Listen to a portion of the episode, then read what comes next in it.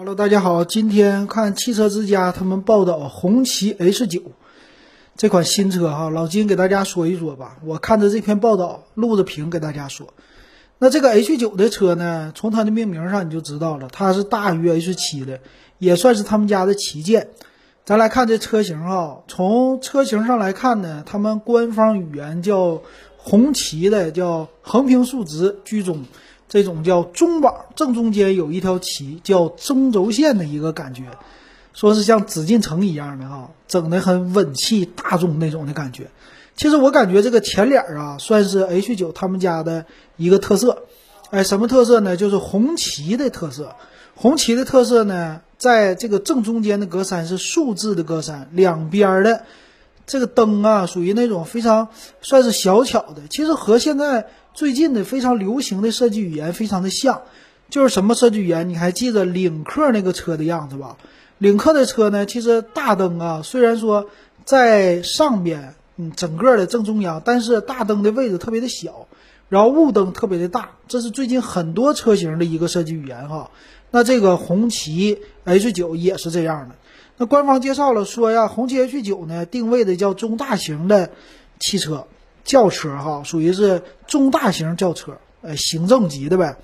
它呢长度超过了奥迪的 H 六，但是宽、高这些的话，在高度方面也是超过奥迪的 A 六 L 的，不是 H 六啊，奥迪 A 六 L。所以整个车型呢的定位非常像这个奥迪那种的定位哈，非常的属于豪华那样的感觉。这个前脸啊，咱们先来看一看吧。前脸呢，它这个介绍叫什么白银比例，哎，这种的设计我告诉你，都是设计师啊在想，往各个方面在想，哎，然后说自己的这个怎么样。其实我第一眼看这个前脸，我会觉得确实设计的非常的好看，有一种稳重的感觉。你这个稳重体现在哪里呢？横平竖直。其实这样的车头啊，是不是那个？劳斯莱斯的设计师做的啊，不知道，但是它确实中间的那个红旗的标，好像是一个立着的旗杆那样的感觉，而且呢，有一个属于叫通栏的，在你前面的中罩的网子有一个镀铬条，这个镀铬条的设计语言呢，就是一个横竖属于凹进去的一个凹的意思。那这个中轴它可以管它叫庄重大气，所以稳重啊，都可以这么说哈。但是确实，你要是把中间的大格栅给它变成了一个大嘴型，其实也像奥迪，有一点那种的感觉。你要正着看，真是多多少少会有那种奥迪的既视感，有那种感觉哈。反正非常的稳重，挺好。说是叫昂首挺胸，红旗招展。哎，你说这个，反正这就是看谁说哈。但是第一眼我是觉得挺好看的，非常的稳重，这样的第一感。第一眼的感觉，然后再说它的大灯，大灯的位置呢非常的小巧啊，也不是那么特别的眯眯眼，但是大灯确实很小，高度啊不是特别的高。其实遮开这个眼睛啊，有一点像缩小的宝马三系、五系的那个灯，有一样那种的感觉。然后底下的雾灯呢是那种突出的圆的，而且往里边凹进去的，也就是给你感觉好像这是能通风。那底下呢？它有一个保险杠子的区域很好玩，保险杠子这个区域增加了厚度，而且那种的网状的，是好像当年的奔驰满天星的感觉，一个网状的感觉哈，所以这个拼凑在一起，我感觉挺好看的。第一眼肯定是原创，和谁都不一样，但是多多少少你还觉得，哎，和别人还有那么一点一样，就说不上来的感觉，所以这个设计挺好的。它这里边说呢，叫你看汽车之家写的，说是保留了意境车型的样子，有一点意义的样子啊，挺好。他说这个设计外观体现的叫什么高山飞瀑，就中间的这中网啊，这解释的挺好。高山飞瀑，一个瀑布式中网，这个解释非常好。气贯山河，红光闪耀，叫贯穿式的旗标。再来一个梦想激荡，振翅飞翔的大灯啊。这个东西还得是官方的解释比较好哈。原来中间那个凹字形的中网，凹字形的镀铬条，原来叫展翅飞翔，振翅飞翔，飞起来的感觉。也就是说，红旗这个车从此这个旗舰开始，我们就飞跃了，超超越之前的车型了。不光稳重大气，而且飞跃，这个名儿起的确实寓意非常的深刻呀，挺好的哈。再来看，他说呀，呃，中网的线条呢叫竖向阵列，好像是什么意思呢？呃，整齐站队，包括士兵啊站着特别的立正。一定不能歪啊，立立正正的感觉，非常的板正。也就是说，这个是稳重大气，有中庸之道，有那样的感觉。我觉得确实这里边的寓意都非常的中式，寓意非常多，整的挺好。那灯场啊，要比如说奥迪是灯场，那这个车呢也是灯整的挺不错。它有呢车头呼吸灯，就是咱们说的振翅飞翔的那个凹字形的镀铬条，它是一个灯带连在一起的，并且 LED 的车灯的位置也都有，啊，说是叫灯舞一样的仪式感。咱们来看看，汽车之家还拍了个小视频，呃，这个小视频我看看啊，样子怎么样？啊，闪光，哎，它这个中间的灯呢，是从中间的中网。中心开始往两边去，啊，这样子整的确实挺好看，有一点奥迪的灯场的感觉，整的挺好哈。再来看这个振翅飞翔的两边的大灯，它不光是一个就从中间过来的啊，它还一拐弯儿，把你这个灯呢从上边到底下都走一圈，有这种感觉，这个挺好，并且呢肯定是 LED 的，两边各有两颗雾灯，也是 LED 的，非常好。那侧面的车身呢？它车身的长度达到了五幺三七，就五米一了。这车身确实非常的长，而且呢是溜背式的造型，这也非常的前沿时尚，对吧？很多都很多的车型今年都搞那种溜背式的样子。哎，整个从你的发动机开始，前面头特别的平，然后从 A 柱开始拱起来，到了 B 柱，哎开始下降，C 柱直接一个大溜背。这个造型啊，有那种，呃，运动跑车范儿，嗯，整的挺好看。哎，这确实啊，而且由于它是一个中大型的，属于 C 级的吧，连 B 级都不是，C 级的车吧。C 级的车呢，它的整个的长度非常的长，让腰线非常自然的下来，好像有一点那种旅行，还不是旅行的意思，非常好看。而且第二排是，呃，属于是隐私玻璃，很好看哈。那侧面呢，车身。咱们说完了，侧面其实腰线呢不是那么特别的多吧，但是有一条 L 的这种形状，L 的形状镀铬，这挺像谁呀？宝马，宝马的七系啊、五系都有这个 L 的形状，嗯，这个这个元素也挺好看的。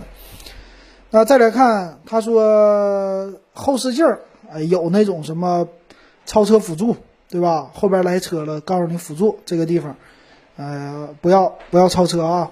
啊，有那个灯的提示，并且呢，在它的后视镜集成了摄像头的样子。再来看背面，背面这个溜背啊，确实非常好看。那背面呢，它的尾灯也是很好看的。这个尾灯呢，属于横平竖直的。看看他怎么说哈？他说呢，中间背面是红旗两个字，贯穿式的车尾叫镀铬饰条，但是这个灯也是能亮的。这个镀铬饰条的灵感取自于天安门城楼，也就城楼啥意思呢？是一条横的，特别的感觉很大。这个那两边呢？两边咱们知知道以前叫宫灯，是不是红旗家？这回不是了，它叫两侧四横杠尾灯，寓意什么呢？四平八稳，两边对称似的，不是一边是四个横杠吗？两边加起来就是八个杠。其实我想起来那个四道杠嘛，不是说有一道杠、两道杠、三道杠，还有五道杠吗？它这是四道杠，哎，这里边的寓意整的也挺好哈。那个灯呢也是属于是方正的造型，它这里用了很多不是那种非常圆的圆润的元素，而是方方正正的。哎，这里边说四平八稳，确实是。这个车型呢有 2.0T、3.0T 两种的，哎，轮胎不用说了，轮毂呢二十寸的。这个轮毂呢，也是你不能说特别的耀眼吧，反正也是，呃，算是很普通的一种吧。它开花那种造型，这老金说不出来啊。搭配最新的红旗的标志，再来看里边的内饰，这里边的内饰呢样子啊，非常像第一眼奔驰的感觉哈，奔驰是什么最新的就是贯穿式的一个大屏，他家也是从你前面的车的一个中控的这位置，就是你仪表盘这位置到中控的位置都是两块屏。虽然没有完全连在一起，但是有一个高低搭配的感觉，也是通过中间的这个中控台给连在一起了，非常的简洁，非常的好看。那到了底下呢，才是它的一个进气口啊，就是不是进气口，说错了啊。老金说这玩意儿说汽车不太专业，中间是空调口啊，而且挡把的什么的位置啊，整体设计出来给你的感觉是。很稳重，很豪华，确实跟谁都不一样。这个内饰原创度非常高，我觉得很好。那再来看汽车之家怎么写的，叫横贯式中控台啊，叫舒展流畅，设计感非常好，而且高档材质搭配双十二点三寸的一个大屏幕，哎，这整的特别好看哈，第一眼确实好看。它的纹理呢，在仪表台上使用的是皮革的包裹。真皮的，可不是别人家的搪塑的那种啊，还有金属面板、光泽，哎，这些造型都非常的好看，确实有一种豪华感哈。他说这个中控台有若隐若现的山水纹理，并不是那些什么木纹啊，山山水水，有一种中式的那种水墨画的感觉，挺好啊，非常很多中国的元素。